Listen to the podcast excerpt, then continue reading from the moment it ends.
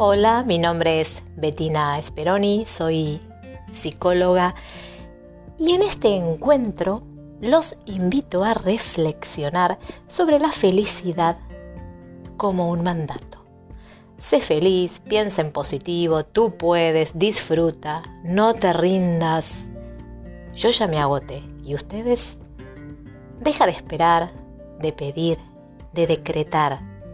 Haz lo mejor que puedas y felicítate. ¿Quién mejor que tú para construir tu vida?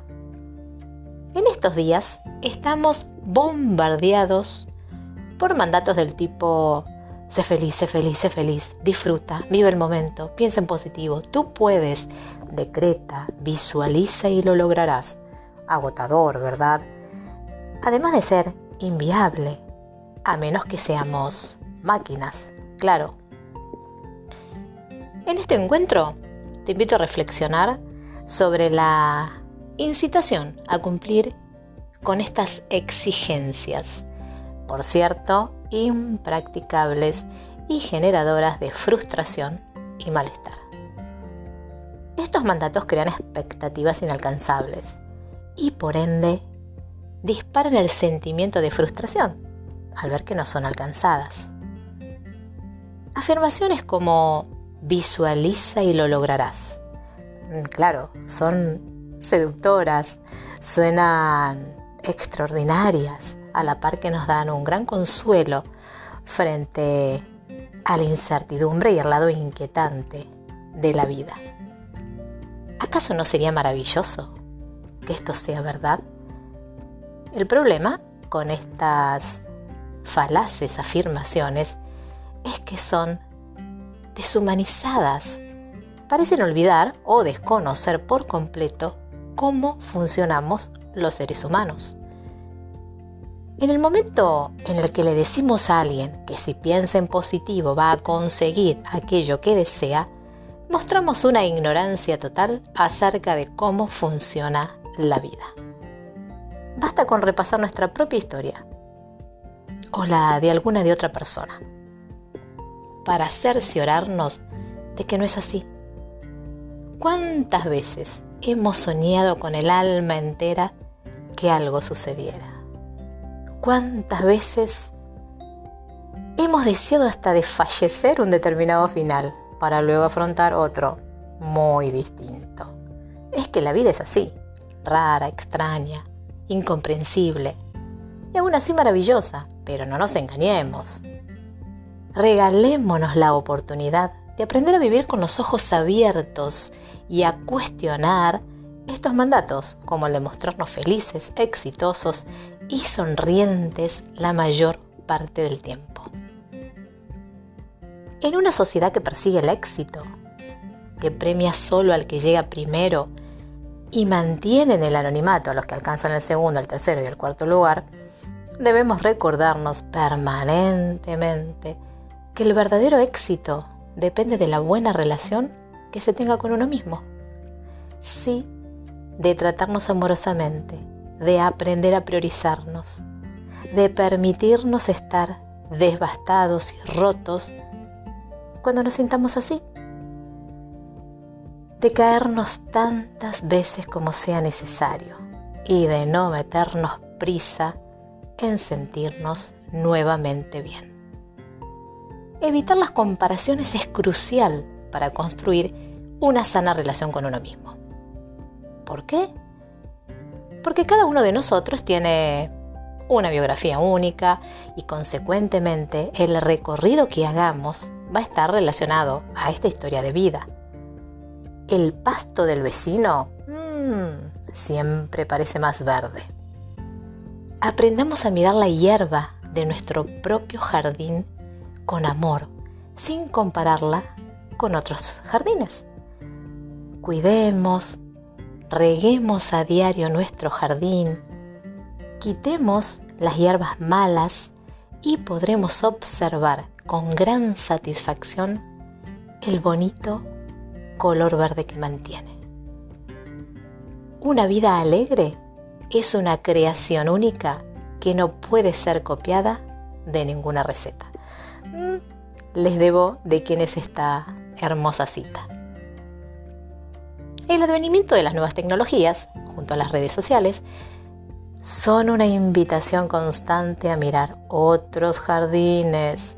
Cuidado con estas invitaciones. ¿Por qué?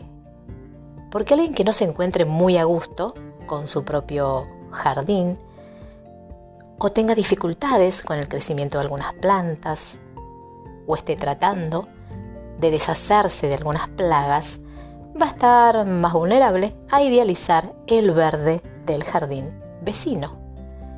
Y esta idealización va a favorecer que los otros jardines se vean con un verde más intenso, más brillante, sin plagas, completamente florecidos.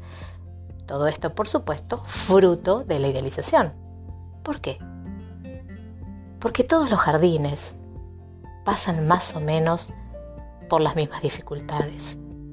Es decir, ningún jardín está exento de la presencia de plagas molestas, ni de la falta de lluvias, o por el contrario, de la incesante presencia de la misma. Puedes ser feliz allí donde estés. Joel Austin. Quien tenga una buena y una sana relación consigo mismo está en mejores condiciones de valorar el esfuerzo, el compromiso y las ganas puestas en aquello que quiere conseguir, más que con el resultado. ¿Por qué? Porque una sana relación con uno mismo se basa en un buen sentimiento de valía personal y de autoconfianza. Aquella persona que reconoce y confía en sus propias herramientas internas a la hora de afrontar una situación, se percibe a sí misma como alguien eficaz y competente para resolver dicho suceso. Y si bien el resultado deseado nunca está garantizado, el percibir que se hizo lo mejor que se pudo con lo que se tenía funciona como un factor protector ante un resultado no deseado. Por el contrario, alguien que tenga dificultades en percibir sus propios recursos internos, al momento de afrontar una situación, se va a percibir a sí mismo como incompetente. Va a sentir que la situación a resolver lo sobrepasa y este estado de vulnerabilidad lo hace más propenso a buscar o esperar que esos recursos vengan desde el exterior. El universo, la fuerza de atracción, el azar, algún milagro. Lo importante no es lo que sucede, sino cómo lo interpretamos. Ley Rivero. Cuando hablamos de implicación, de compromiso y de motivación, en cualquier tarea que llevemos a cabo, nos estamos refiriendo a recursos internos. Cuando alguien es consciente que para lograr aquello que aspira, tiene que accionar, tiene que hacer determinadas cosas, a veces con más ganas y otras veces sin ganas. Sabe que parte del resultado que obtenga depende de su comportamiento y no del azar, del universo, ni del horóscopo. La persona que después de suspender un examen, para el que se ha preparado, se felicita por las horas de estudio y evalúa que puede mejorar en su método, estudio para aprobar el examen en el siguiente intento, está haciendo uso de lo que llamamos en psicología locus de control interno. Es decir, el sujeto percibe que los acontecimientos ocurren como consecuencia de sus comportamientos. En vez, si en el caso de nuestro ejemplo, esa misma persona culpa al mal genio del profesor por su baja calificación está haciendo un uso de lo que en psicología denominamos locus de control externo, es decir, la responsabilidad de lo que me pasa la pongo en el exterior. Me fue mal en el examen por culpa del profesor.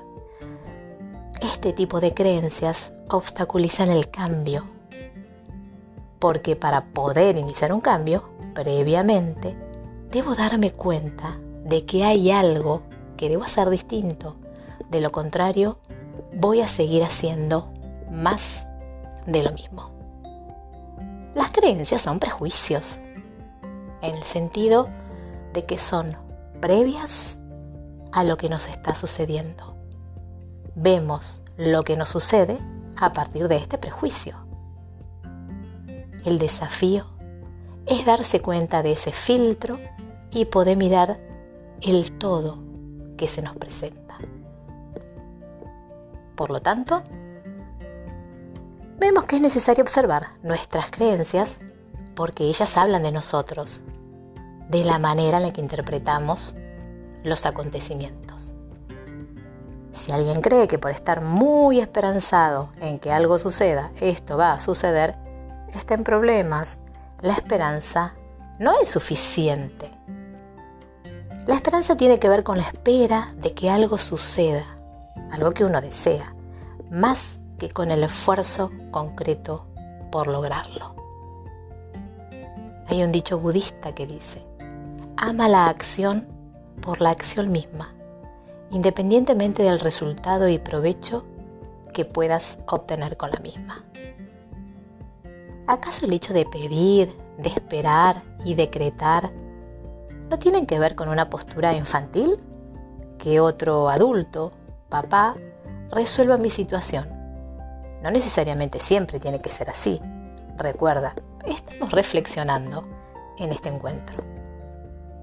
¿Cuál sería la otra cara de esperar? De pedir, de visualizar. Por supuesto que hay momentos en los que no podemos hacer otra cosa más que esperar. Mm, los amantes de la jardinería lo saben. Por mucho que alguien lo desee, ninguna planta florecerá antes de tiempo. Yo te invito a cuestionar los beneficios de ser un esperador crónico, entre comillas, de creer que ya todo se va a acomodar y mejorar solo porque yo quiero que así sea. Es difícil ver una planta florecer sin antes cuidar la tierra, podarla y regarla. Aún aquellas plantas que menos cuidados necesitan no podrían crecer sin el agua de lluvia. Mencionábamos la importancia de tener una sana relación con uno mismo y para llevarnos bien con nosotros mismos es esencial contar con una buena autoestima.